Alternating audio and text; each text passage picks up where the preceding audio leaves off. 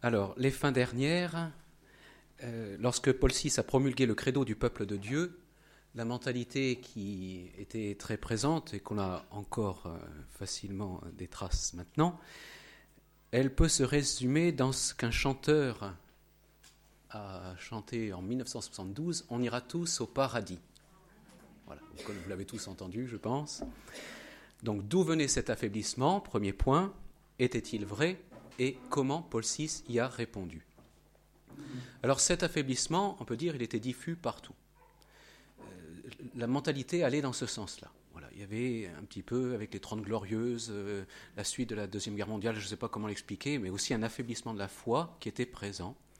Et puis il y a un théologien qui l'a davantage euh, mis en, explication avec des mots, avec quelque chose qui séduisait, qui expliquait d'une manière savante, on peut dire, très élaborée, ce que beaucoup voulaient entendre. Ce théologien, donc, s'appelle Hans Urs von Balthasar, donc né en 1905, mort en 1988.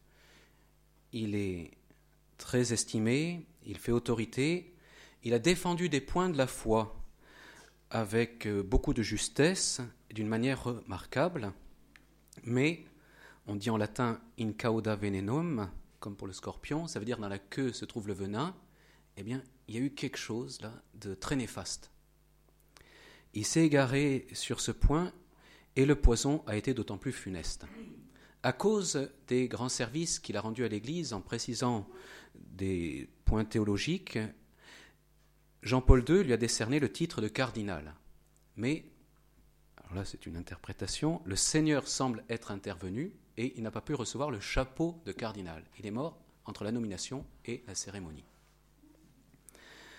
Ce grand théologien, qui a été jésuite un temps, a préparé les esprits pour faire admettre qu'il n'y aurait personne en enfer. Si personne n'y avait fait attention, s'il avait été tout seul, ce serait passé aux oubliettes.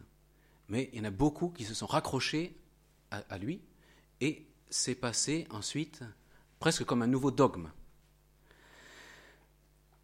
Le fruit défendu était séduisant, les fins dernières se transforment toutes en happy end, comme disent les Anglais,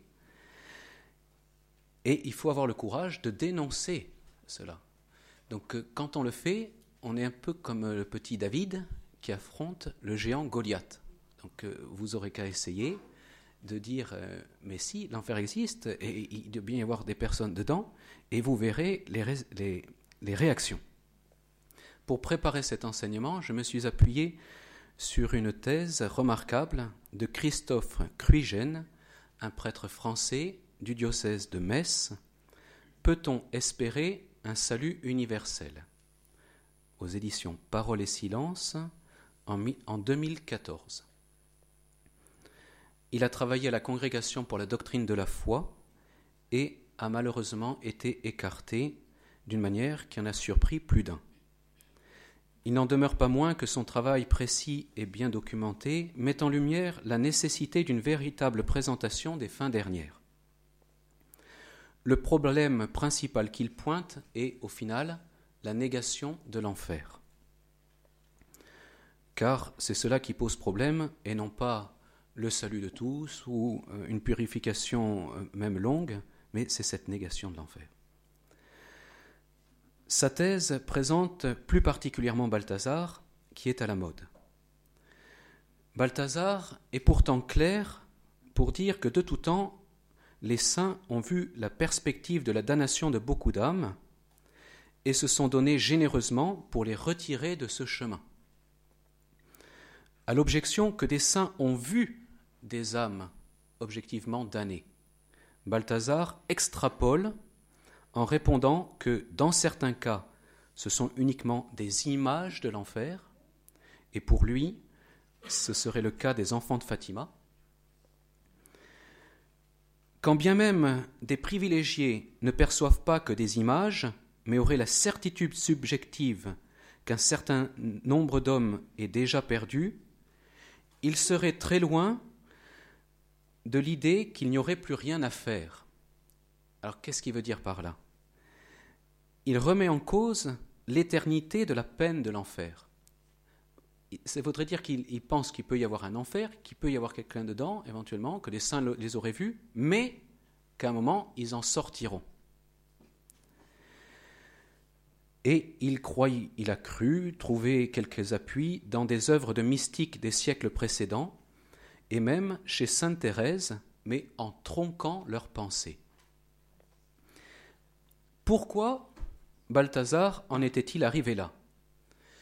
Il était le directeur spirituel d'une femme cultivée et pieuse qui vivait des expériences mystiques, Adrienne von Speer, et qui était en Suisse.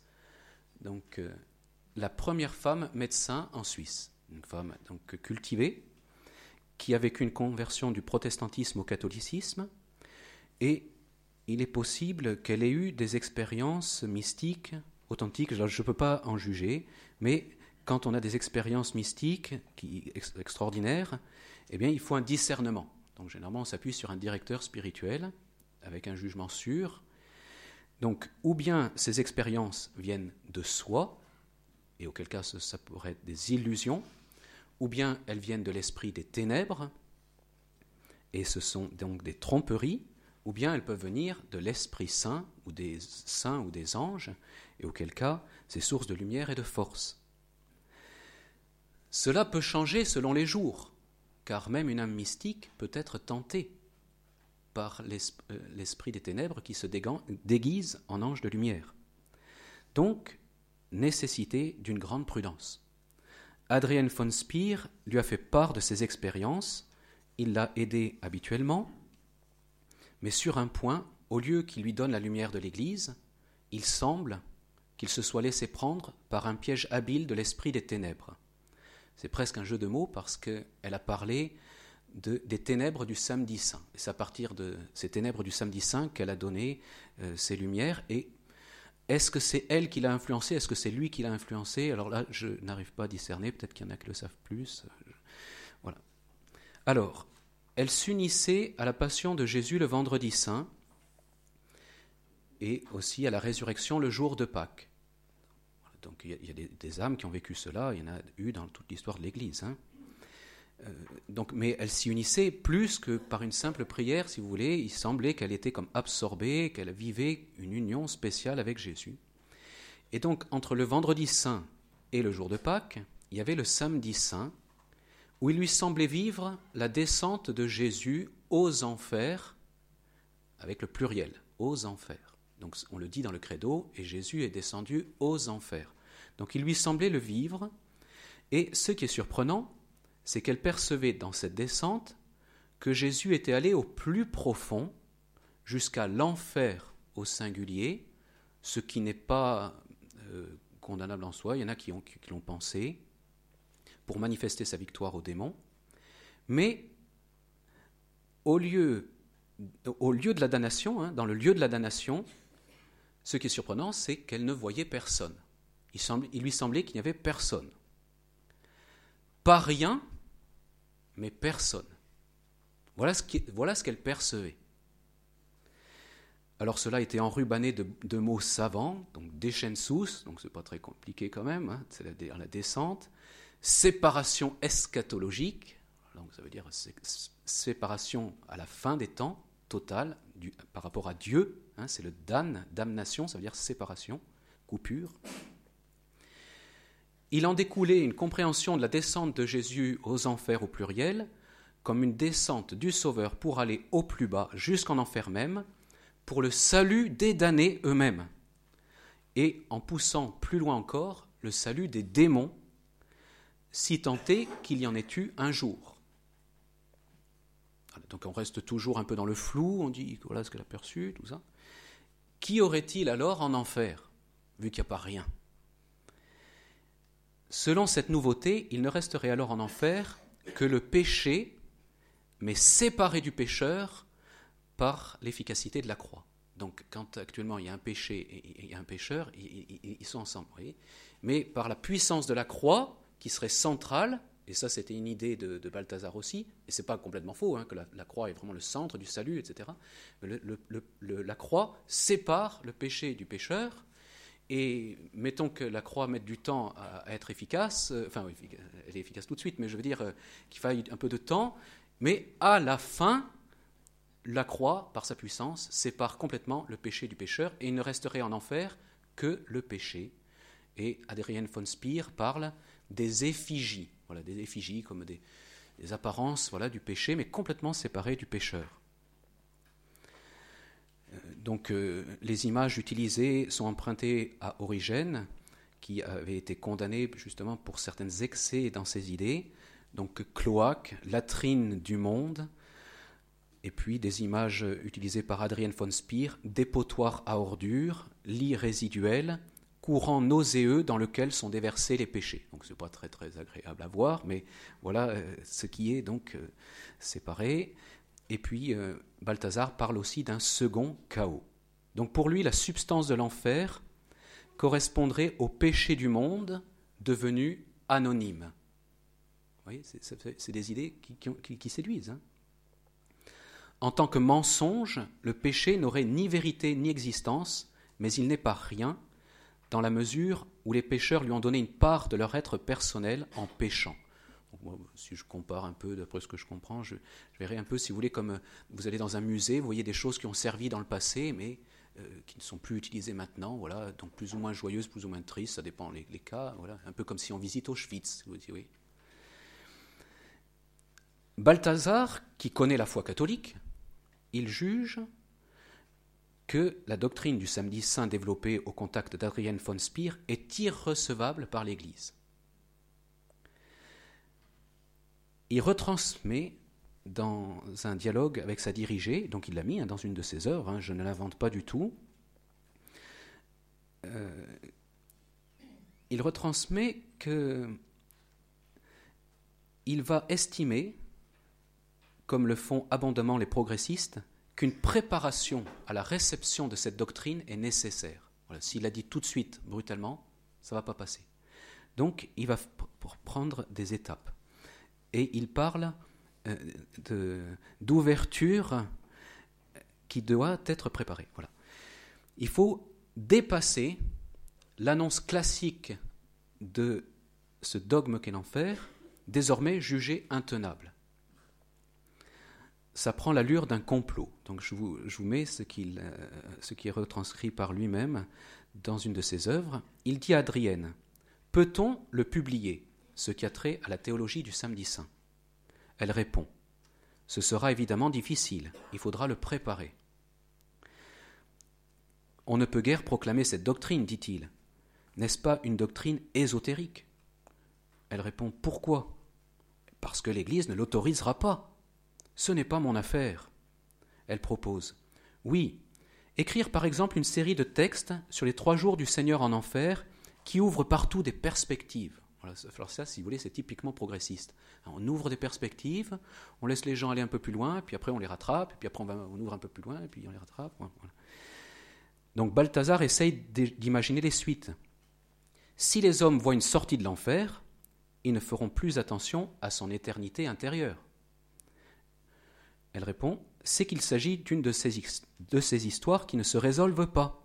Alors bon, c'est peut-être pas bien traduit de l'allemand, c'est pas très clair pour nous.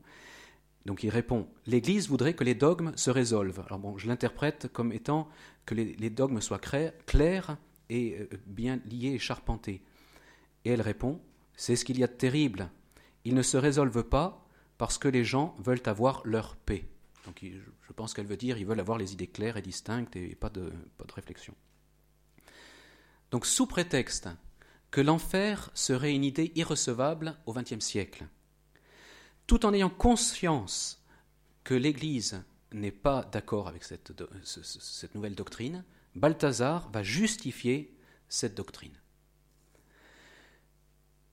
Il va ouvrir une brèche, il va ouvrir des perspectives, et les idées vont plaire, se développer, et à la fin de sa vie, en pleine possession de ses moyens et de sa célébrité, il publie Espérer pour tous, en 1987, donc dans le titre tout est dit, hein, espérer pour tous, donc même ceux qui sont en enfer et même les démons. Et puis comme on ne peut pas espérer le salut de tous et admettre en même temps la condamnation par l'Église de l'espérance en la restauration des démons et des impies, c'est une hérésie qui avait été condamnée dans les premiers siècles, il en vient à la contester et il écrit L'enfer, une question. Donc il écrit l'année de sa mort en 1988.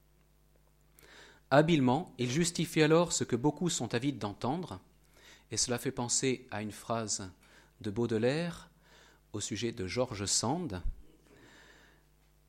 Elle a de bonnes raisons de vouloir supprimer l'enfer. Vous voyez ce que ça veut dire? Pour les idéalistes, c'est une question de volonté. On ne veut pas qu'il existe, alors on croit, entre guillemets, ceux qui nous disent qu'il n'existe pas. Était-il vrai en disant cela? Deuxième point.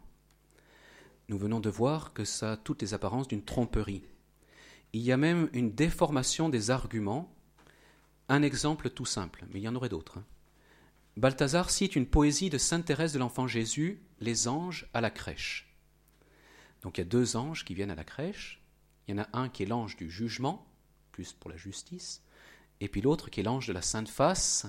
Donc euh, Sainte Thérèse avait une dévotion à la Sainte Face de Jésus qui, amène la miséricorde. L'enfant Jésus répond à l'ange de la Sainte Face. Je veux exaucer ta prière. Toute âme obtiendra son pardon. Toute âme obtiendra son pardon. Mais si on va voir le texte complet, il y a une partie qui a été enlevée qui dit, au sujet de toute âme, c'est Jésus qui parle, je la remplirai de lumière dès qu'elle invoquera mon nom. Voyez? Cette invocation de la foi est omise par Balthazar. Et c'est malhonnête. Troisièmement, comment le pape Paul VI y a répondu? Donc le septième article parle du feu qui ne s'éteint pas pour ceux qui ont refusé jusqu'au bout l'amour et la pitié de Dieu. Cet ajout, c'est évident, veut répondre à la grave hérésie de ceux qui nient l'enfer.